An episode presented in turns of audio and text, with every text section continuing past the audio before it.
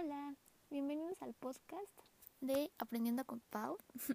Este podcast es para hablarles sobre lo que he aprendido en mis clases y hoy vamos a, bueno, hoy les voy a platicar sobre las áreas funcionales de la organización. Bueno, empecemos con cuáles son las cuatro áreas funcionales que les voy a platicar, que son producción, mercadotecnia, recursos humanos y finanzas. Y bueno, la primera de las áreas de las que voy a les voy a platicar va a ser producción. Bueno, producción es el área de la empresa que tiene como función principal la transformación de materias primas en productos terminados. Y bueno, las funciones del departamento de producción. Primero hay que definir qué es proceso, que proceso se refiere al diseño del sistema de producción de material. Los elementos son tecnología, distribución de instalaciones, flujo de procesos y cuándo ordenar y manejar los materiales. Pasemos a capacidad, que son las decisiones de la capacidad que se refieren a determinar los niveles de producción óptimos en una, organización. Estas incluyen pronósticos, planeación de las instalaciones, planeación acumulada, planificación de capacidad. Después vamos a inventarios, que es la administración del nivel de materias primas, trabajo en proceso y productos terminados. Eh, las decisiones específicas son ordenar, cuándo ordenar, cuánto ordenar y manejo de materiales. Después vamos a la fuerza de trabajo, que es muy importante aquí, pues se refiere a la administración de los empleados. Aquí se maneja diseño de puestos, medición del trabajo, enriquecimiento de los trabajos y normas laborales. Y bueno, ¿qué puestos son los esenciales? Los puestos esenciales son operarios, que son las personas que realizan un trabajo directo en la fábrica de transformación en la materia prima en producto. Después está el jefe de planta, que son los jefes directos de los operarios y se encargan de asegurar el correcto funcionamiento de la fábrica. Después está el personal técnico especializado, que realiza los documentos de producción necesarios para que los operarios puedan ejecutar su trabajo correctamente, como son planos, órdenes, instrucciones técnicas o especificaciones técnicas. Después estamos con el jefe de producción, que es el responsable del departamento de producción y por tanto que los productos se entreguen dentro del plazo de entrega establecido. Wow, son muchos, pero bueno, todo cada uno de ellos es importante para esto. Después tenemos los elementos de la producción, que son la ingeniería de procesos, ingeniería del producto e ingeniería industrial. Primero vamos a con la ingeniería, ingeniería de procesos, que es poner en marcha y ejecutar todo lo necesario para lograr la óptima explotación de los sistemas a instalar. Estos son maquinaria, mano de obra, circuitos de trabajo, etc.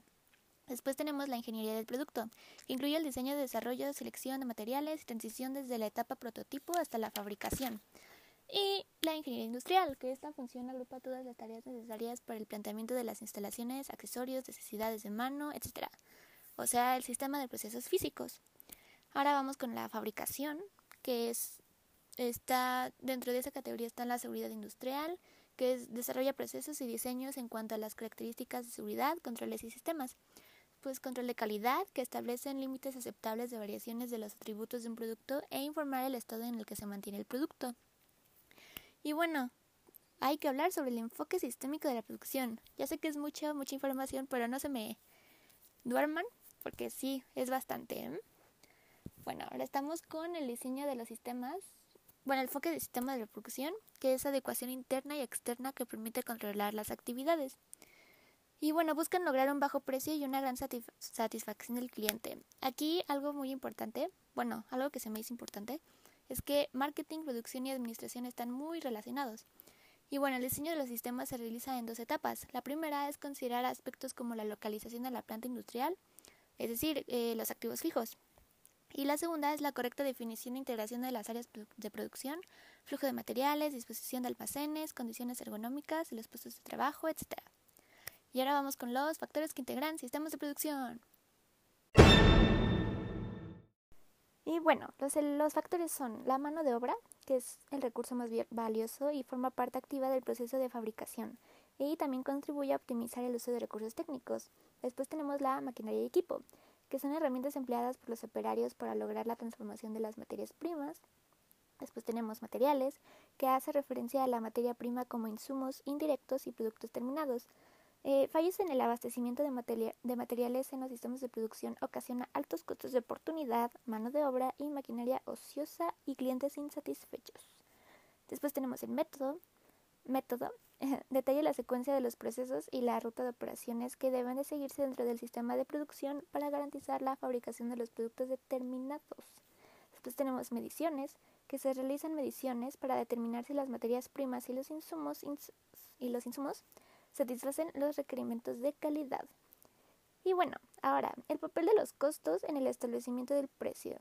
Aquí tenemos, bueno, les voy a decir dos definiciones, que es el gasto, que es el desembolso que se realiza para el desarrollo de actividades, y el costo, que es la suma de todos los, los desembolsos para la compra de materia prima y el pago de mano de obra usados en la producción y venta de dicho producto y servicio. Es decir, que el costo siempre va a estar relacionado con la producción. Y el gasto es lo que se, pues sí, el desembolso para el desarrollo de las actividades y la forma más sencilla de determinar precio de un producto es a través de los costos. Bueno, el objetivo de los costos. Eh, servir de base para fijar precios de venta y establecer políticas de comercialización. También facilitar la toma de decisiones, la evaluación de inventarios. Bueno, esto de la evaluación de inventarios suena muchísima contabilidad y pues sí, están relacionados. Controlar la eficiencia de operaciones y contribuir al planeamiento, control y gestión de la empresa. Y bueno, aquí les voy a mencionar algunos eh, pues sí, definiciones de costos fijos. Bueno, es que sí, esto me recuerda demasiado a contabilidad. bueno, los costos fijos son los costos que permanecen constantes independientemente de la cantidad producida y suelen estar relacionados con la infraestructura productiva, porque son el sueldo del personal del base, el alquiler del local, transporte, servicios públicos, mantenimiento, es decir, todo lo relacionado con la empresa. Los costos variables se modifican en función del volumen de actividad y se incrementan cuando crece el volumen de actividad y son inferiores cuando éste disminuye. El costo total, que es el costo total de producción, eh, es la suma del costo fijo más el costo variable y el costo unitario es lo que cuesta producir una unidad del producto. Ahora los costos directos e indirectos. Los costos directos son los relacionados directamente con los productos o servicios que se producen o venden, tanto en su forma final como en, las diferentes etapas del proceso de elaboración. Ahora los costos indirectos, que son los costos que no participan directamente en la producción del bien, que son los alquileres, teléfono, depreciación, intereses, electricidad, bla, bla, bla, bla, bla. Y costos de producción, que están relacionados con el proceso productivo en forma directa e indirecta estos son materias primas, manos de obra, indirecta e indirecta, materiales indirectos, insumos, mantenimiento y reparación. Y ahora algunas ecuaciones. Bueno, ecuaciones no, no les voy a asustar. Son sumas, nada más, sumas, restas. Bueno, los gastos de venta más los gastos de administración es igual a los gastos de operación. Bueno, los gastos de venta son los que implica el proceso de promoción y venta del producto y los gastos de administración son los costos que se generan en la conducción general del negocio. Ok, Después están el costo unitario de producción más el gasto de operación es igual al costo unitario. Y para determinar tu precio debes de sumar costo unitario total más el porcentaje de utilidad y es igual al precio competitivo. ¿Y qué creen? ¡Terminamos producción! Pero faltan tres áreas funcionales más.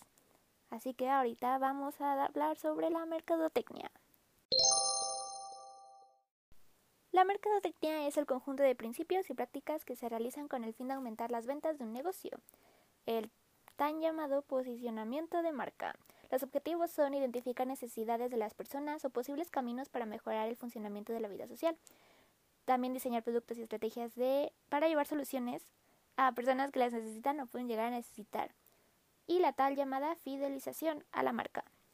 Bueno, las actividades que realiza el Departamento de Mercadotecnia son la investigación de mercado, decisiones sobre el producto, precio, distribución, estrategias promocionales, actividades de venta y servicio postventa. Bueno, ahora les voy a hablar sobre la evolución de la mercadotecnia a través del tiempo. Primero empezamos con la mercadotecnia masiva, que empieza en los 50, en 1950 específicamente, y se enfocaba en, en toda la población sin distinción alguna. Después pasamos a la mercadotecnia de segmentación, que data de los años 1960 a los, a los 70, que va enfocada a grupos como liberación femenina, movimientos juveniles, etcétera, etcétera. Después vamos a la mercadotecnia de nichos, que estos son en los 80 y los grupos se dividen en grupos más cerrados llamados nichos. Después está la mercadotecnia personalizada en los 90, que son los avances tecnológicos y observación de la conducta del consumidor.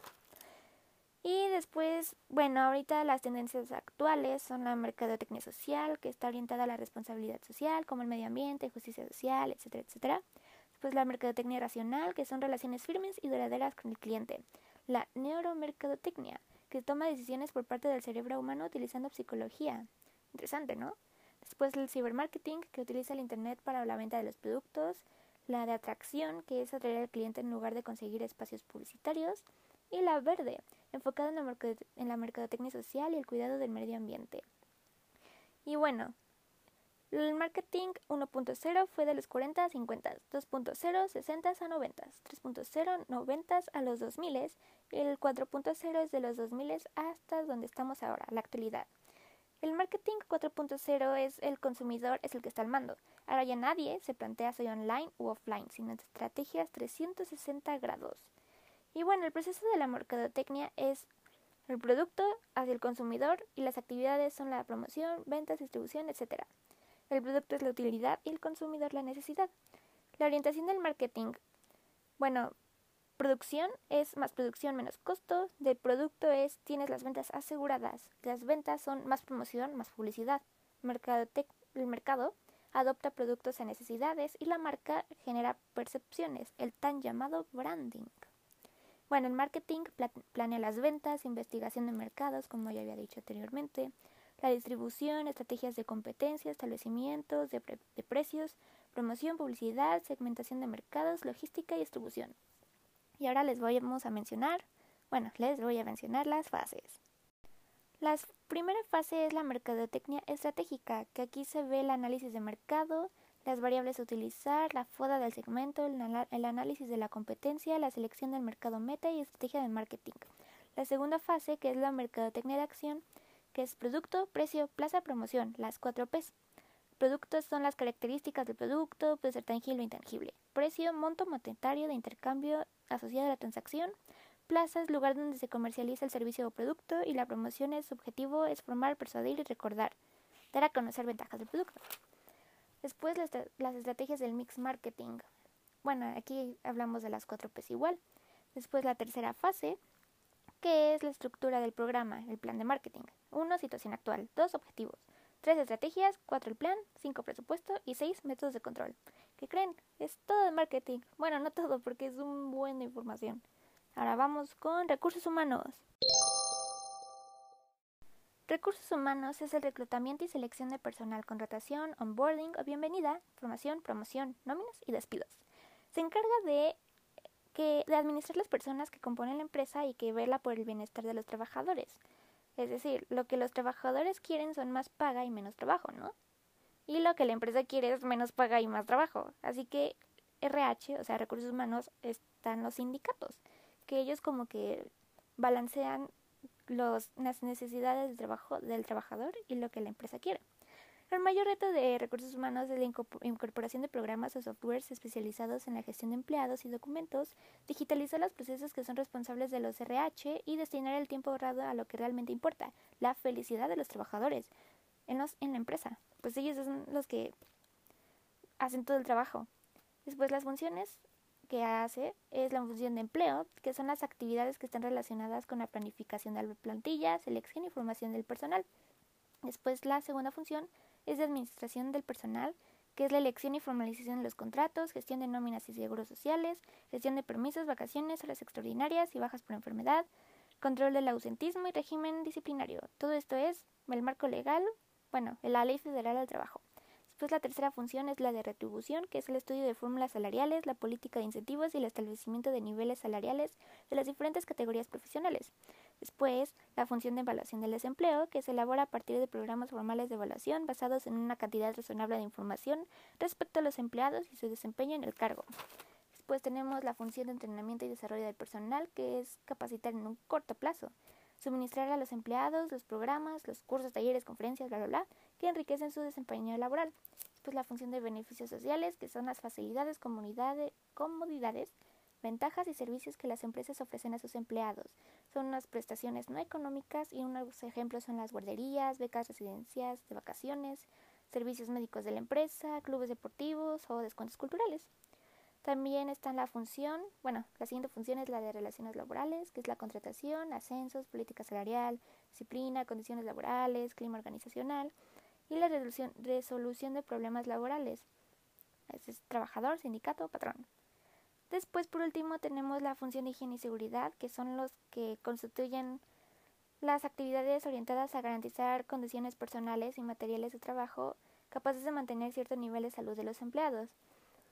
Es decir, enfermedades más accidentes es igual a riesgo de trabajo. Y bueno, pues el objetivo de aquí es mejorar las contribuciones productivas del personal a la organización de forma que sean responsables e impulsar el talento humano.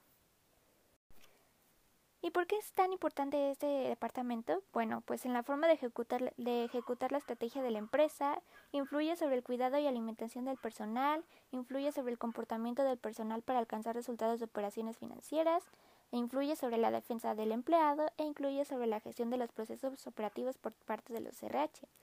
¿Y qué creen? Ya acabamos recursos humanos. Ahora vamos a finanzas. Finanzas es responsable de la movilización y administración de los recursos financieros del banco, correspondientes tanto al activo como al pasivo de la organización. Se encarga de hacer medibles las estrategias, controlar los resultados, dotar de los recursos con oportunidad. ¿Y cuándo es necesario disponer? Bueno, es necesario siempre y cuando el volumen financiero de la empresa sea demasiado grande como para ser gestionado sin un departamento propio. La organización interna es la Contraloría y la Tesorería. La Contraloría es el control que permite saber con precisión todos los, movimientos de las áreas por que sustentan la aplicación de decisiones acertadas para el éxito de la empresa. Tesorería es el financiamiento a través de la planeación. Y bueno, están las micro, pequeñas y medianas empresas y se aplica el plan financiero. Consta de tres apartados, es el presupuesto de, de inversiones, estructura financiera y fuentes de financiamiento de la empresa y presupuestos de ingresos y egresos. Después están los elementos del plan financiero que es rentabilidad económica y financiamiento.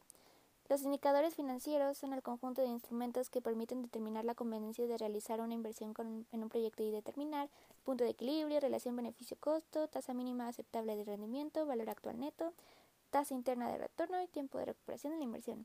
Y bueno, aquí un pequeño dato de informática, el departamento de informática. Solo les voy a dar la definición, que es el diseño y construcción del soporte físico y lógico de los sistemas de computación para el procesamiento, organización y administración de la información. Y ahora vamos con todo con proceso administrativo, que se divide en cuatro, el planear, organizar, dirigir y controlar. Son dos fases de, de actuación, la fase mecánica, que es la planeación y organización, y fase dinámica, dirección y control. La planeación. Los principios de planificación es la precisión, flexibilidad, unidad y, bueno, en la, planeación, se establecen las políticas, el procedimiento, los programas y los presupuestos. Después, la organización, que es el arreglo de las funciones que se estiman necesarias para lograr un objetivo y una indicación de la autoridad y la responsabilidad asignadas a las personas que tienen a su cargo la ejecución de las funciones respectivas. Los principios son la unidad de mando, autoridad, responsabilidad, equilibrio de dirección, control y la definición de puestos. La estructura de las organizaciones es formal e informal. Los elementos son los diseños de puestos, departamentalización, organigrama, líneas de autoridad y comunicación. Después el diseño de la estructura administrativa, que es la división del trabajo, departamentalización, tramo de control, cadena de mando, delegación de autoridad y formalización. Es la estructura departamental, que es, son varios elementos, que es estructura funcional, estructura divisional, matricial, horizontal y de red virtual. Aquí vamos a enfocarnos en la funcional, que es la más utilizada por las, organizaciones grandes y congrega empleados que desempeñan funciones, aporten conocimientos y tienen habilidades semejantes. Y aquí se consideran las cuatro áreas funcionales. Y bueno, para completar la definición de organigrama, que es representación gráfica de la empresa o cualquier otra organización, incluye las estructuras departamentales y en algunos casos las personas las que dirige. La definición de puesto es posición definida dentro de la estructura organizacional que tiene un conjunto de funciones a su cargo. Y bueno, descripción de puesto, departamento, dependencia jerárquica, misión, funciones, equipo, relaciones estructurales, decisiones, condiciones de trabajo, salario y requisitos. ¿Cómo determinar el salario? Bueno, el costo de mano de obra, de entrenamiento capacidad, tecnología, rotación del personal deseable, tipos de personas y valores de la empresa respecto al personal. Ahora vamos con dirección. Se logra la realización efectiva de todos los empleados que por medio de la autoridad del administrador ejercida a base de decisiones y se vigila simultáneamente eh, que se cumplan todas las órdenes plan de comunicación es bilateral y se debe revisar constantemente y la comunicación siempre es un medio. El empowerment es la capacidad de un líder de compartir con sus seguidores la influencia y el control. Involucra a los empleados en decidir cómo cumplir las metas de la organización, la que produce en esto es una sensación de compromiso y autocontrol. El control es la medición de los resultados actuales y pasados en relación con los esperados, ya sea totalmente o parcialmente, con el fin de corregir, mejorar y formular nuevos planes. El proceso de control es el establecimiento de los medios de control y operaciones de recolección y concentración de datos, interpretación y valoración de los resultados, utilización de los mismos, de los mismos resultados y puede ser cuantitativo o cualitativo. Y bueno, la auditoría son las pruebas que se realizan para verificar la información financiera y operacional en base al cumplimiento de los objetivos jurídicas o fiscales, obligaciones. Y bueno, esto ha sido todo por hoy. Los quiero mucho y los veo en el siguiente episodio.